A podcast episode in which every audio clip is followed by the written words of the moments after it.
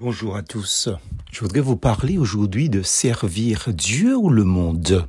Tel est le titre de notre méditation. Dans Matthieu chapitre 6 verset 24, il nous est dit, Nul ne peut servir deux maîtres. Depuis ces dernières années, précisément l'année 2020, la vie de beaucoup de personnes s'est vraiment compliquée, et cela dans le monde entier. Vivre semble, ou plutôt devient fatigante, épuisante, essoufflante, certes, avec son cortège de soucis et de difficultés de tous ordres, surtout depuis l'apparition du Covid-19 qui a bouleversé les habitudes des hommes et des nations du monde entier.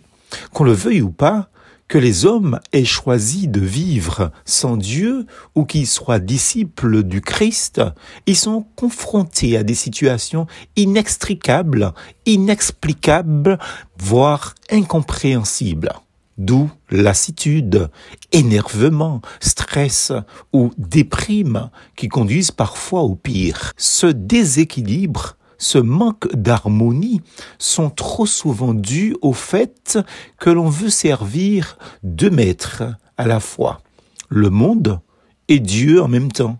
Le monde et Dieu, ses intérêts propres et ceux du Seigneur. On veut garder son indépendance, n'avoir de compte à rendre à personne et en même temps être disciple de Jésus-Christ.